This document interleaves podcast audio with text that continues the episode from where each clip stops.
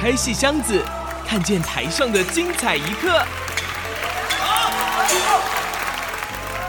戏箱子里还有许多你不知道的喜怒哀乐、悲欢离合。让戏曲专家王安琪、罗世龙和您一起打开戏箱说故事。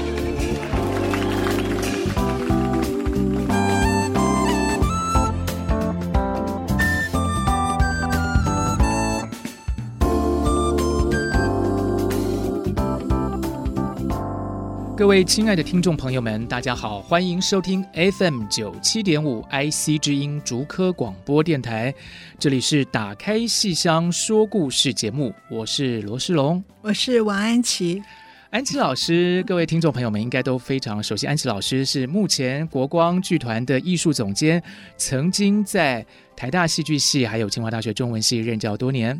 啊，罗世龙是目前清华大学中文系的老师，他是留学在巴黎的戏剧博士，在巴黎住了十多年，你有没有觉得非常非常的浪漫？到二零一七年的时候，才从法国回到台湾来，回到清华大学中文系。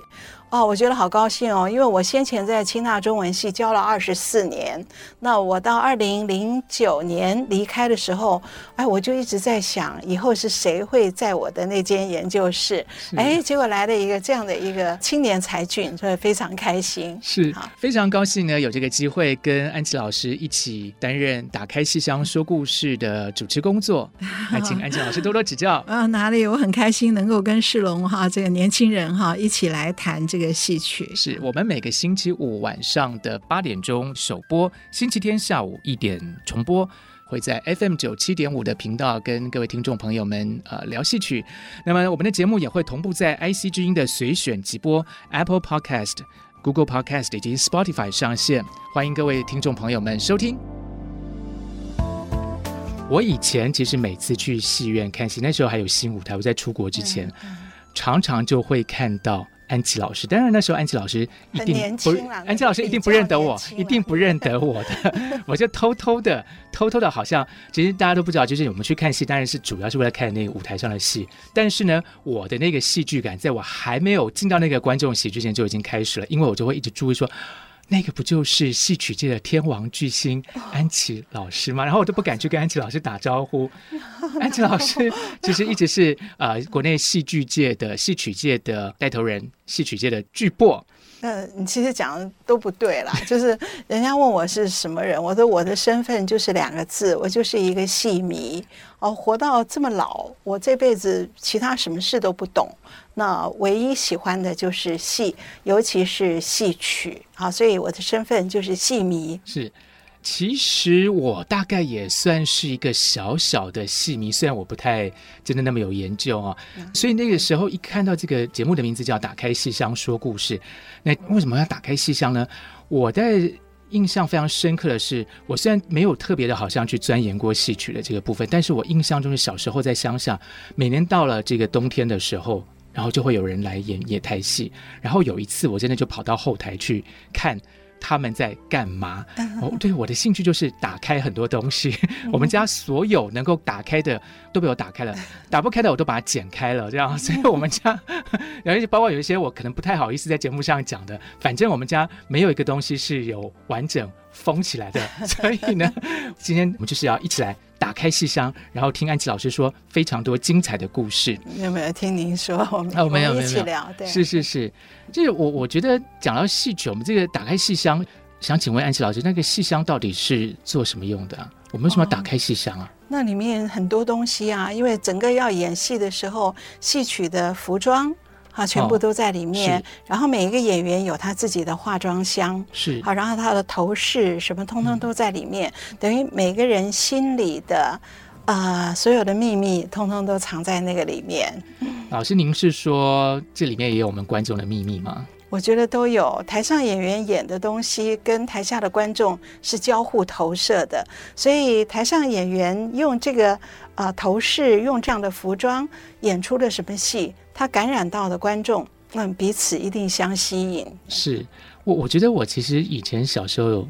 呃，到成长的过程中，其实我还蛮羡慕那种可以在台上演戏的人啊，因为可以穿的那个，就是包括说，以前自己大学的时候念书的时候，我们排戏，就很多同学跟我们说，其实他也那也不一定真的很好像很懂这个，可是就非常喜欢，就是把自己打扮成戏中人。嗯、我觉得我们好像每个人都有或多或少会觉得，有时候你会觉得说，为什么我就是只能像我现在这个样子？是啊。那所以有时候去看戏呢，就会给我们一个打开一个不一样的一个时间，不一样的空间。就我觉得非常有意思的是说，我们其实常常在讲这个，嗯，好像到戏院去看戏跟看电影不太一样啊。到戏院去看戏是呃一个很现场、很及时的一个活动。嗯嗯。可是我自己就觉得非常有意思的是说，虽然好像是一个很现实存在的一件事情，一个活动，诶，尤其是在看到戏曲的时候，我会觉得台上的东西。还蛮飘渺，有时候很虚幻，有时候很美丽，有时候很不可思议，完全都是另外一个世界。嗯，对，于，我觉得戏曲跟戏剧跟现代戏剧不太一样，这戏曲本身是它是用唱的。然后一边唱一边又有舞蹈身段，所以是一个歌舞的形式来演故事。然后它又没有什么布景，当然我们新编的戏布景都很多，可是传统的戏舞台上很简单，所以它的所有的表演都是虚拟的、写意的。所以我们没有门，可是演员都会做怎么样开门的动作；没有楼梯，可是演员都会表演出那个你一看就知道他在上楼，一看。看就知道他在下楼，而那要非常精准，你不能是不能说上楼走了十二步，下楼走了十八步，那个楼梯就会凭空长出来，哦、对对对对，要很精准的东西，却把观众带到一个一个很虚幻却又很真实的空间。哦、是我我其实有时候在看戏的时候，常会有听到一些比较年轻的一些学生啊，或是朋友们，有时候就觉得说，好像觉得。很担心看不懂，对不对哈？嗯、这个呃，平常讲话都不是这样子讲啊，对吧？嗯、我跟你聊天也不是这样子聊啊。嗯、哦，然后你今天叫我去这个戏院，哎、嗯，去听这个穿又穿着古装，或是有时候可能还是很奇特的一些衣服。嗯、然后呢，讲这些，或者像刚刚老师说的，唱这些，我可能不是真的这么懂。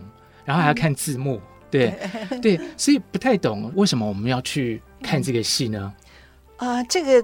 呃，阅读或是聆听的障碍啊是没有问题的，因为现在看戏都有字幕，好，就跟我们看电视，好，任何一个呃讲我们一般讲的国语的那个话，它都有字幕在那里。那么到到现在看戏的话，字幕两边都有，而且中英文对照，所以蛮有趣的哈。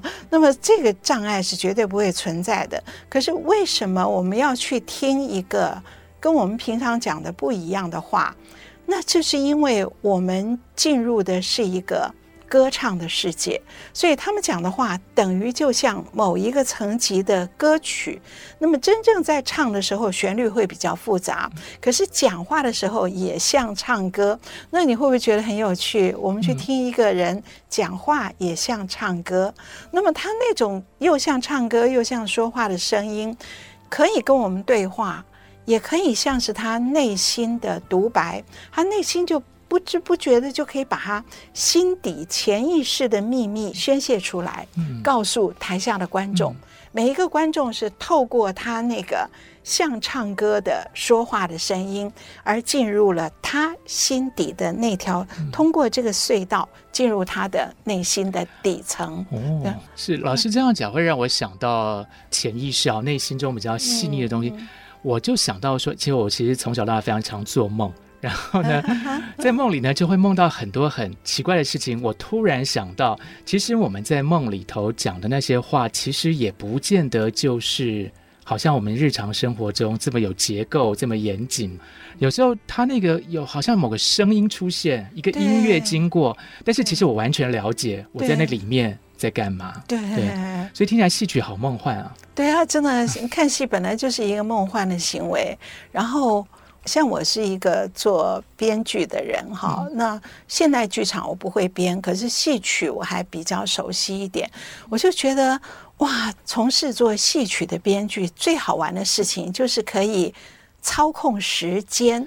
哦，我们哪一个人可以操控时间？是。对，我活到今天这么大年纪，我就当然希望倒回头。可是谁有这样？不可能的，对不对？可是编剧就可以，是他可以把时间压缩。也可以无限的拉长，然后可以把时间折叠，哇还可以把它变成一个环形的、椭圆形的，然后空间你可以把它打平，就好像擀饺子皮一样，是 好和面，然后把那个皮碾平了，然后你要表达的是什么东西？所以操控时间是一个做编剧的人最最开心的一个挑战。老师听到您说这个操控时间，我待会儿一定要好好问问您了。因为您说到了一个年纪之后会想要回到过去，但是我从小就一直希望赶快长大，赶快跳跃到未来。因为你年轻啊。所以我待会儿一定要好好的来问一问老师，到底这个戏曲里怎么去操控这个时间跟空间哦。那我们先稍微休息一下，待会儿再回到我们节目，再跟安琪老师一起聊，到底在戏曲里是怎么样去操控这个时间跟空间。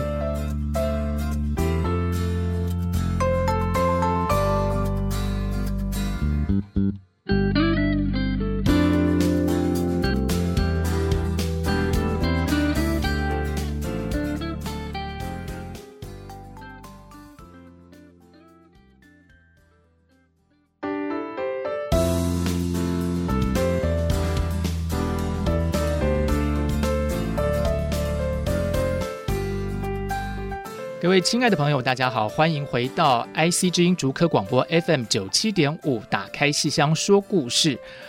刚才跟安琪老师聊到时间跟空间的操控，其实我最近有一个很奇特的感觉，就是因为去年这个时候刚好国内的疫情就爆发了，然后呢，呃，最近大家当然又是稍微更紧，有一点稍微有有一点点紧张，我仿佛有一点好像。时空 时间有点倒流的感觉，希希望不是不是这个样子，但是不免有一点这个，我就开始想到，哎，到底我们时间对我们是一个什么样的概念？空间是一个什么样的概念？去年发生疫情之后，好多人就因为这突如其来的变故，该回来的可以回来的突然不能回来了，他的旅行计划像我们本来要出国的，突然就不能出国了，好像很多东西又被打乱了。那刚才安琪老师讲到。戏曲里竟然可以操控时间跟空间，那这到底怎么一回事？为什么可以去操控时间跟空间呢？有没有这样的戏呢？呃，我可能要讲一个听起来好古老的故事哦，薛平贵与王宝钏哦，听起来老透了，老掉牙的故事。可是这个故事其实像我们这种搞编剧的人哦，就知道啊，它其实在戏曲里面，它有非常现代、非常前卫的一个技法。那么什么技法呢？我先把这个故事大约的讲一下哈。反正就是薛平贵呀，他就离开家十八年呢，一直没有回来。然后十八年后。他从远方的西凉国回到了他们家在武家坡，好，他跟王宝钏的家，然后回到武家坡陕西的那个窑洞，然后他已经离家十八年了，所以回来以后找不到自己的家，哦，到处都是那个窑洞寒窑，然后就看到有一个女的在那边挖菜，可是。他也认不出来这是不是他的妻子王宝钏，因为分开十八年，而且当初在一起也只有三天，啊，所以这辈子只见过三天，然后分开十八年，所以他就认不准，认不准以后他又不能冒认明妻呀，他就假装上前去说：“我要跟你打听一个人，请问这边有没有一个人叫王宝钏？”其实这个人就是王宝钏，可是我不知道这个以前的女人哦会这么样的害羞，她不好意思说出我是王宝钏。要我们今天的话就是，啊，你找我啊，对不对？她没有，她就不好意思说。她说我跟你打个哑谜，你往远处看，然后这个薛平贵一看，啊，远在天边，没有人呐。好，那你再朝近看。他哦，原来近在眼前，你就是王宝钏吗？然后王宝钏就开始害羞了，说不好意思，就是我哈。所以这以前女人真的是很很害羞，很害羞，连说我是王宝钏都会要用打哑谜的方式。好，那我们在想，薛平贵回来就是为了找他的太太王宝钏。那么现在确认眼前这个人是王宝钏，就该怎样？夫妻相认，对，对不对？夫妻相认，然后抱头痛哭。哦，十八年了，我都不认得你了。好，如果夫妻相认，抱头痛哭，如果他用唱的，唱上一大段，唱的再长也不过唱半个钟头吧。可是这个戏演了一个多钟头，他们如果一直在唱，那也很闷。那他在演什么？他确认眼前这个人是他要找的王宝钏的时候，他竟然把时间停住，他没有上前相认，他心里面脑内小剧场，心里面在想：哦，原来他就是王宝钏。想我们，我离家十八年，不知他的贞洁如何。趁此四下无人，我不免调戏他一番。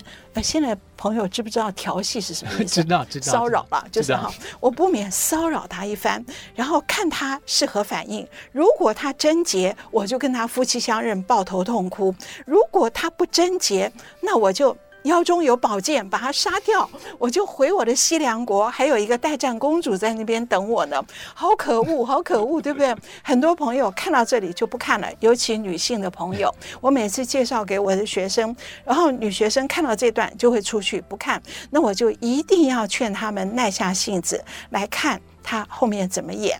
好，那么薛平贵脑内小剧场想说我要骚扰他一番以后，回过头来就跟王宝钏说。我啊，他没有说我是薛平贵哦，他说我是你丈夫薛平贵军中的同事，你丈夫在军中欠了我钱，没钱还债，所以你看他有一封信给我，什么婚书？好，他拿叫我拿着这个婚书来到武家坡，说有个王宝钏，他把你给了我了，还债。哇！你想那王宝钏一听，气得不得了啊，手指西凉，高声骂无意的强盗，骂几声啊！我等了你十八年，结果等来了一个卖身契啊，把我卖给人家了，气死了。所以呢，他就转过来就跟他谈判，就说我父亲啊，在朝做高官哦。我丈夫欠你多少钱？我进相府对付言，好，然后我们欠多少，我们就把这个钱一马给你送到西凉川。然后薛平贵就说：“你丈夫是欠我钱，我本来是来要钱的，可是我一看到你的人，我就为君的要人不要钱，很奇怪。”王宝钏在那个苦日子里过了十八年。还有什么好看哦？奇怪啊，已经老了哈。那可是薛平贵就说为君的要人不要钱了。那王宝钏听了以后就气了。好，我进相府对付言，好，我我的父在朝为高官，好，那我进相府对付言，叫几个家人将你捆，将你送到官衙内，打板子上夹棍，丢南牢做监禁，管教你思前容易退后难，你进退两难。那薛平贵听了好高兴哦，原来他真的很贞洁。他不被我这个不被我的骚扰调戏所动，好，所以他真的还蛮贞洁的，然后心里很高兴，他就想说，嗯，我要继续要诱之以利。然后他说，我腰中拿出一锭银子，这锭银子三两三，你拿回家去，你去买衣衫，我们两个人呐、风流夫妻过几年？你看我有钱，我们可以做风流夫妻过几年。结果把王宝钏惹恼了，说这锭银子我不要。你看他占他便宜哈，给你妈做一个安家的钱。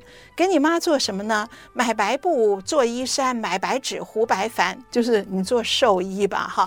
跟你这样还落一个孝子的名儿在天下传啊！那薛平贵听得真高兴，哎，我的妻子王宝钏真是一个贞洁的人呐，我快可以相认了。可是还要最后一步，好，既然说之以理，动之以情，诱之以利，他通通都不为所动。好，那我们就直接我就拉你上马吧，然后你你你，我就使用蛮力哈。我一马双跨，我拉你到西凉去吧。结果王宝钏很聪明，他们家在黄土高原，所以他就抓起地上一把黄土，往薛平贵脸上一撒，蒙住他眼睛。然后王宝钏就拿着他自己挖的野菜，就回到他的窑洞里面去。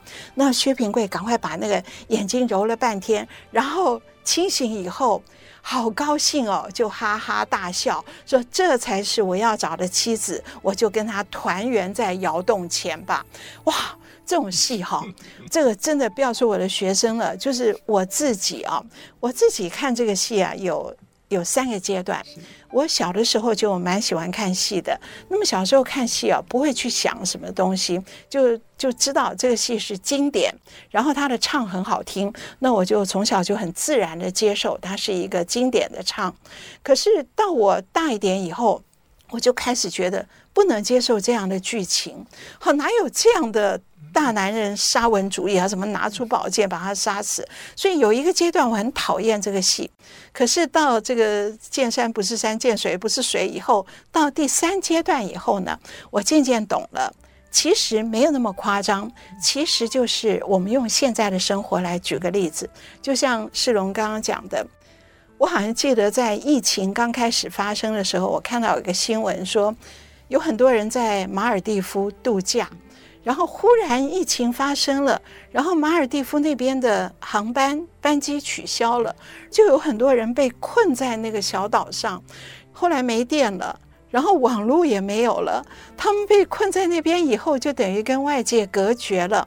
那当然，他们困了大概一两个礼拜就回来了。可是我们假设，假设他们困了一年或者三年，假设他在那边三年没有网络。没有跟家人联络。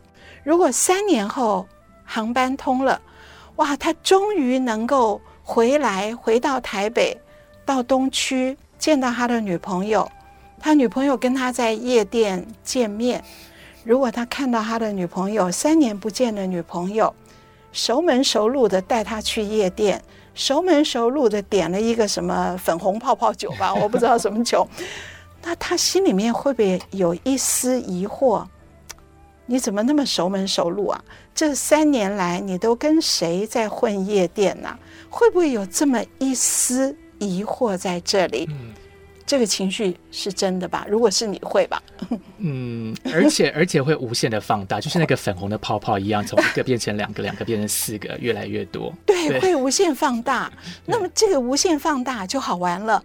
现实时间中。一秒一闪即逝的念头，一秒钟到舞台上放大成一个小时。嗯，所以这个时间它是可以无限的延伸的。所以戏曲舞台上用歌舞把这个时间无限的延伸，也就把这个情绪本来就是一个怀疑，有点不信任，也有点苍凉感。我们分别了这么久。音讯不通，何况是古代，和十八年音讯不通。那么，如果这一丝苍凉加怀疑的感觉，那么这个情绪竟然把它先停住，好不让它往下发展，然后再酝酿、渲染、扩大、夸张，还有点变形。嗯，哦，所以这个剧情的不合理，其实是情绪被时间拉长后的。夸张跟变形，嗯那如果这样理解的话啊，这个其实这是很现代的手法，是对不对？这个是编剧一个非常现代的手法，却放在一个那么古老的故事，可是因为它是。用歌舞来表现的，这里面有很多舞蹈身段。因为那薛平贵去骚扰他，跟他讲话的时候会会动手动脚去摸他，然后那个王宝钏就会用他的水袖把他打回去，所以有很多漂亮的身段，所以这个戏好看。那么因为他的歌好听，他的身段漂亮。更重要的是，这里面用这样巧妙的拉长时间的编剧手法，而把他的情绪做了最极致的一个渲染。哇哦！这让我想到有一个词叫做“内心有很多小剧场”。我们现在常常这样说哈，其实别人可能看我就是一分钟，可是我那个内心可能已经经历了千山万水。是是是，我觉得这里面还有很多很巧妙的地方，我一定要再好好的来请教一下安琪老师。那我们先休息一下，待会儿马上回来再继续跟安琪老师请教，这到底是怎么一回事？为什么可以这么神奇呢？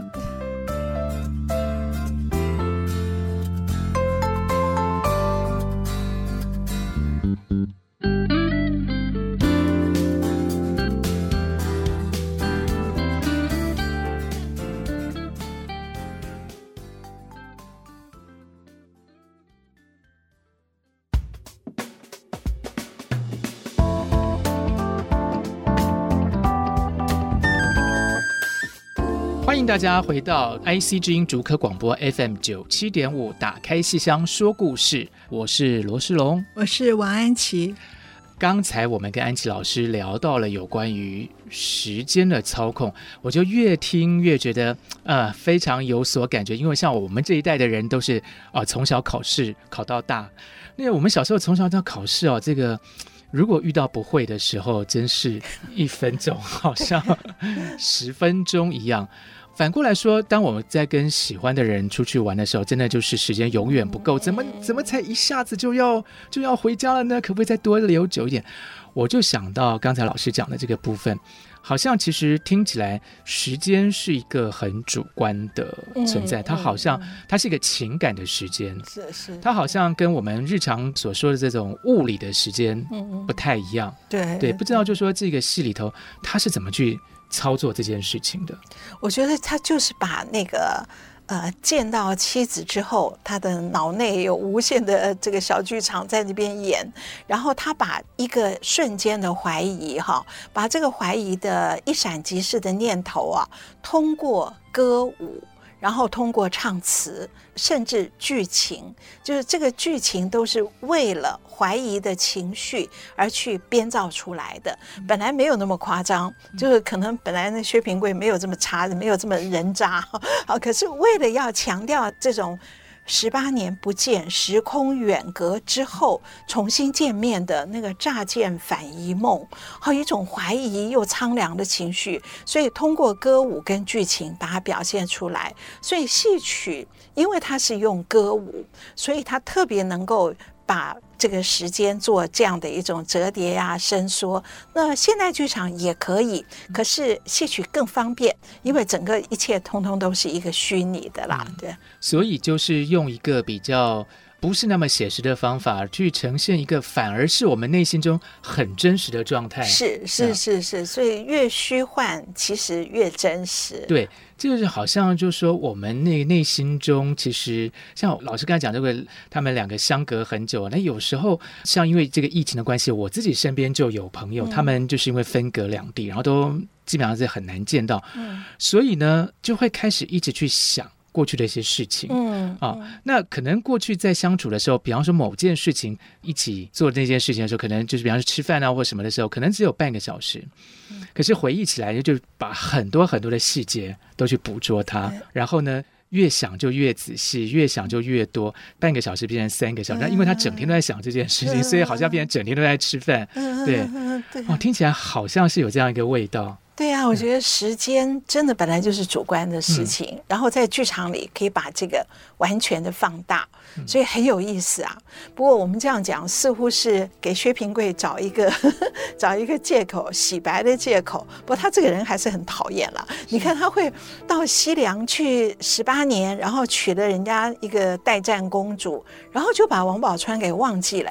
那么我们刚刚是讲说他十八年后回来了，他怎么会回来呢？并不是。说他想念王宝钏回来了，而是他收到了一封信。好，这个是什么信呢？其实是王宝钏好可怜哦，一个人在寒窑里面，好等那个薛平贵等不回来，他就想，我也不知道他在哪里，我想写信给他，那我就写吧。然后寒窑里面没有笔墨纸砚，他就只好写血书，哎，咬破手指。然后写在哪里呢？也没有什么布，不过他穿的衣服都很破烂，就已经破了，再撕下一条来吧。然后撕下一条，用那个血流的血去写血书。好，写了血书以后，哎呀，谁帮我寄信啊？寄到哪里啊？然后这时候有一只大雁从空中飞过，然后古人有一个传说，说鸿雁可以传书。哎，王宝钏就想，哦，大雁啊，就拜托你吧，你可怜可怜我，帮我找到薛平贵，帮我寄给他吧。然后说着说着，那大雁就飞下来了。王宝钏就一把把它抓起来，然后就把那个信就系在那个雁足雁的脚上，然后一放，哦，这个大雁真的帮他去传书哎，所以好可爱哦。我觉得这个传统的戏曲里面有很多这种很神话的东西哦，就是有时候一只鸿雁就能够帮你找到对方，而且这个鸿雁还自我牺牲哎，因为他飞到了那个薛平贵在的西凉国，那时候薛平贵正在行为射猎，看到有一只大雁飞过，就一箭射去，然后这个雁死了掉下来，他一看哇，尾巴上还有一封信，所以自我牺牲去 去才看到这个才回来的，就是老师这样是不是有点像我们现在常讲一句话，就是真爱没有距离？对，所以 只要是心中有真爱的话，这个空间就直接就压缩了。是啊，对，都有这种神奇的宝贝来帮助我们把这个空间整个压缩过来。还有一些戏是一只白兔。也是这样自我牺牲，就有那个什么李三娘磨房产子咬脐郎，好，然后后来母子分隔十五年以后，那么要怎么让母子相会呢？就是让本来远隔在千里之遥的那个小孩，也是行为射猎，看到有一只白兔，射了这个白兔，结果白兔带箭而逃，他们就一路追追追追，又追了千里，追到他妈妈在的地方，白兔也是自我牺牲，好好玩哦，这些神奇宝贝都很可爱。但是老师，我觉得，我觉得内心中有点疑惑，就是刚才老师讲到像洪宗烈嘛，这个薛平贵、王宝钏哈。然后我就有一个印象，好像戏曲里有蛮多负心的男生。的确，现实中也很多。至少 至少老师现在身边的这个不是。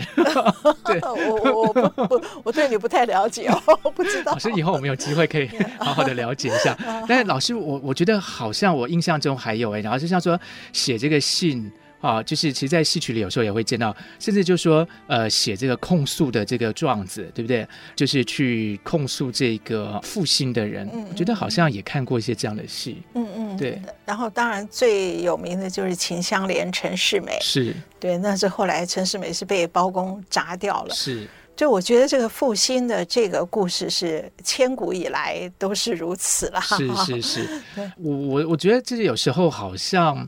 是不是应该要我我我觉得爱情里应该是公平的吧？我觉得有时候是不是？当然我不是要为这些所谓的渣男说话，可是难道没有一种戏是，比方说可以让他们好像可以怎么说呢？就是面对面的去，比方说。会审啊，谈判啊，有没有这种事？就是反正就谈谈，旁边可能也有人，然后就是 对。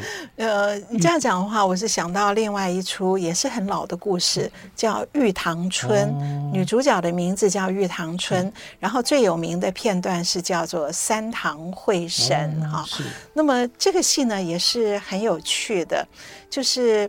一个妓女，这个妓女的花名叫玉堂春，然后她后来呢谋害亲夫，所以判了死罪。那么每一次公堂的审啊，然后通通都没有翻案，最后是一个八府巡案，就是当时的状元做八府巡案来审这个案子。所以这个台上呢，女主角是这个犯了案的妓女玉堂春，她是个女犯人。然后审案的这个八府巡案是一个状元郎王状元。可是为什么叫三堂会审呢？就是除了状元八府巡案审之外，还要两个陪审的哈，两个比较次级的官员来陪审，所以这个戏就是三个官审一个女犯人。那可是很有趣耶，我们以为在审案，以为在审他的。呃，谋死亲夫的案子，一定要问你是什么时间，好，然后什么地点，用什么凶器，好，是怎么样谋害亲夫的，是什么动机？结果通通不是耶。结果问案的过程中，完全不是问这个东西，是问的是说，你叫玉堂春，玉堂春是花名吧？是谁给你取的呢？那你几岁被卖进妓院？然后这个妓女很不好意思的说：“哎，还要问这个？那七岁被卖进妓院，那在妓院住了多久？住了九年。然后这些官就算七加九十六，这些官员彼此说：一十六岁。”可以开怀了，你懂得什么叫开怀啊？猜得出来，猜得出来。然后就问他：“你第一个开怀的人是谁？”哎呦，这个妓女觉得羞死了，我我我谋害亲夫，然后还要问我，我是冤枉的，结果还要问我这些事，然后就慢慢的唱，所以他说不出口，他就会唱头一个开怀的那个怀那个字就绕半天绕半天，为什么？因为他说不出口，这很很生活化的，可是他用歌唱来表现。然后到底是谁呢？他说不出来，说不出来，就只好说了一句“王王王”，一直唱王。然后呢，官问他王什么？他王公子还不好意思把他心爱的人的名字说出来。你看这个妓女多有爱，对对他的那个爱人，好，竟然名字都为他保密，不说出来。对，是这样子的一个人，怎么会谋害亲夫？对呀、啊，对呀、啊，这么有，我觉得听起来谋害亲夫人应该比较有点坚决过，比较心狠手，想象中，想象中吧，哈。对。那待会要再好好请教一下安琪 老师。好，我们先休息一下，马上回来。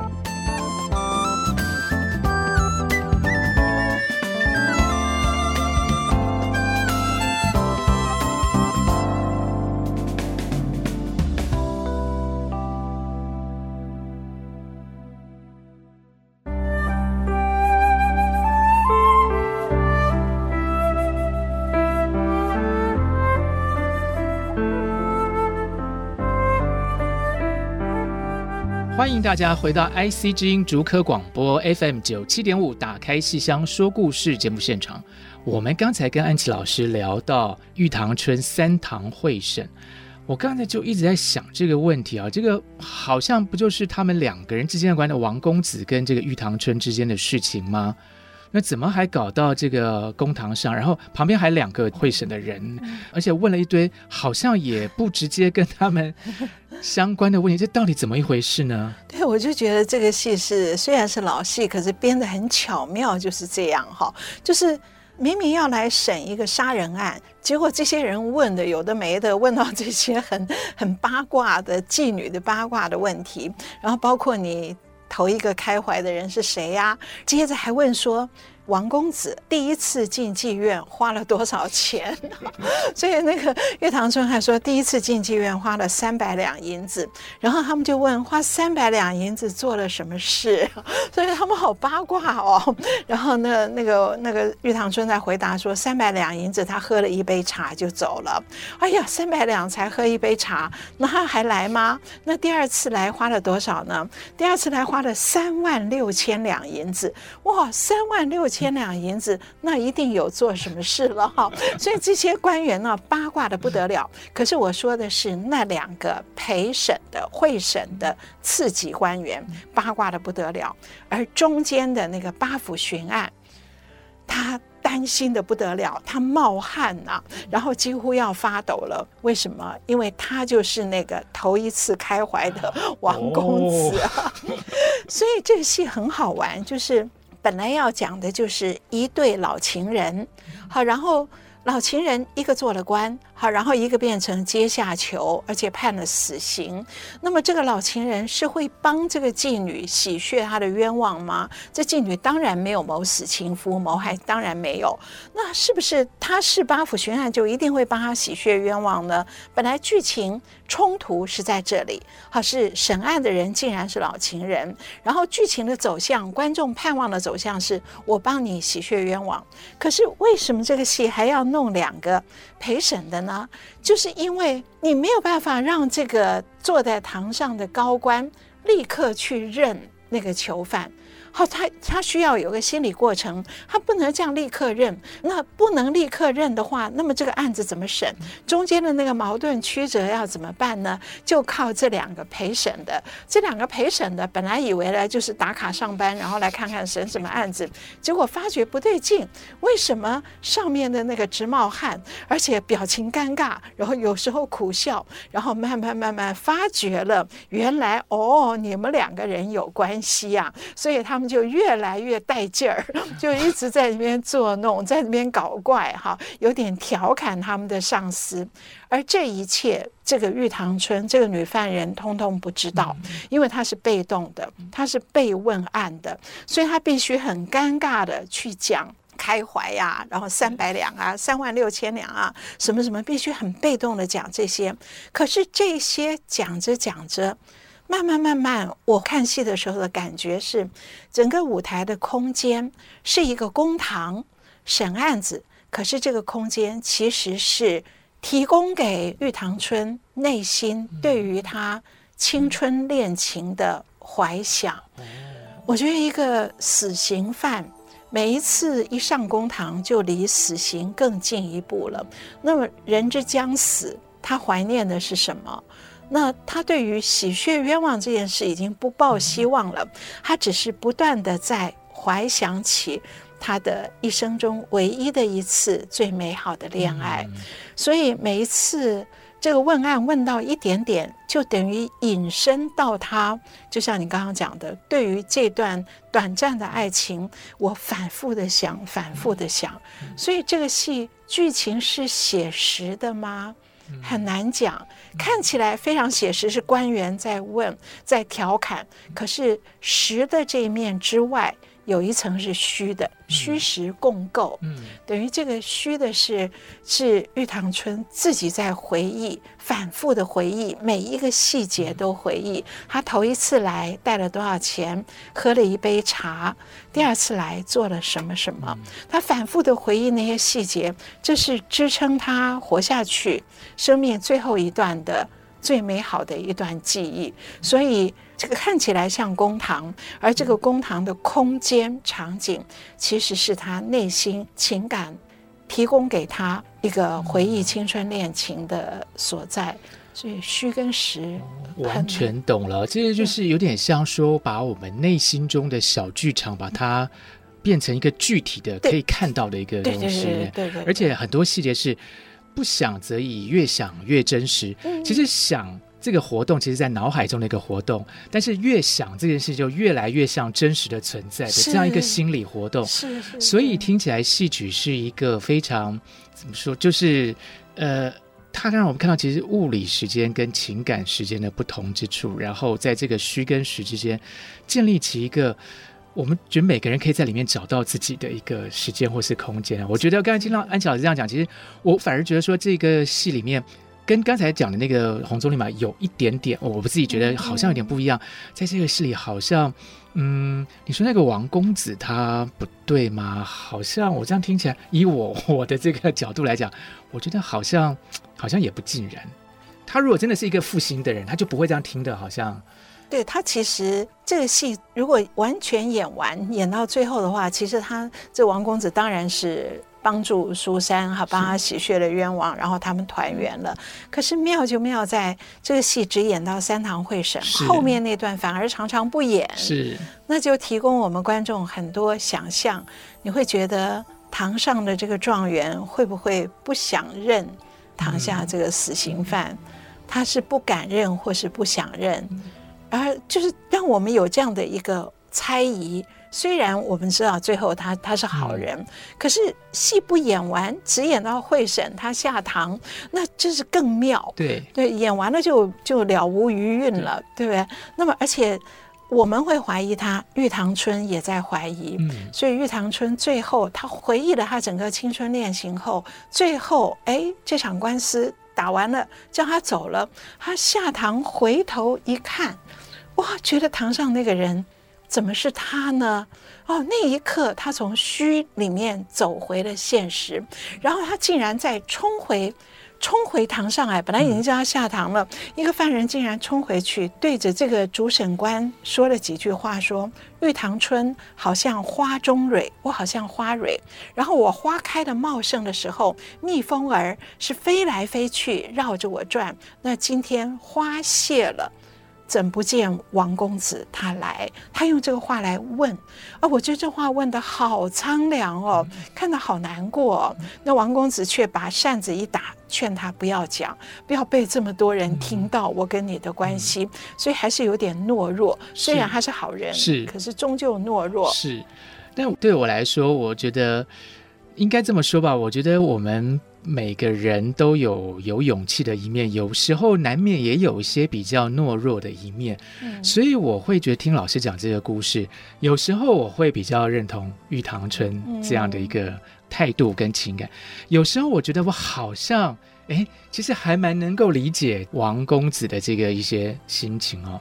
有时候好像自己又会是那个会审的那两个，那两个很有趣，对对，对，所以我觉得他好像没有一个很嗯。好像很强迫你说这个戏在看的时候，至少我作为一个观众，好像没有被强迫说我一定要去接受某个东西这样。尤其最后老师跟他讲到开放的那个结局，是对，我觉得听起来戏曲好厉害，就是他把一个好像众生相放在我们面前。对，对，我觉得他没有标准答案的，他不是规定我们要做什么，他就是众生服饰会，整个这样子，是我们看的时候可以自己。我们的位置很清楚，观众的位置，是每一个我都很清楚，是我们自己可以选择自己的。喜欢的或是想要的，是今天非常高兴跟安琪老师聊了这么多有关于戏曲的事情哈，尤其是呢，告诉我们到底为什么人好端端的为什么要来看戏呢？安琪老师从这个时间跟空间啊，很多这个戏曲的一个特点来跟我们聊这个问题，也启发了我很多的想法。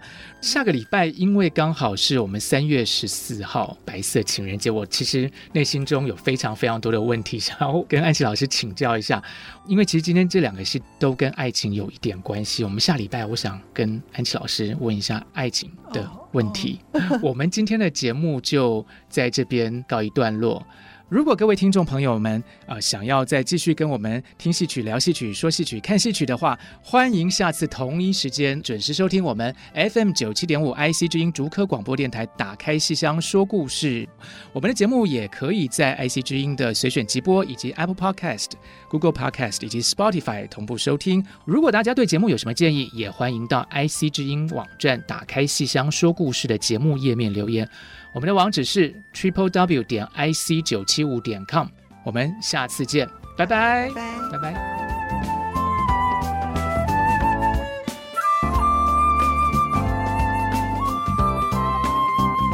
本节目由台积电文教基金会赞助播出，台积电文教基金会深耕文化经典，引动艺术风潮，与您共筑美善社会。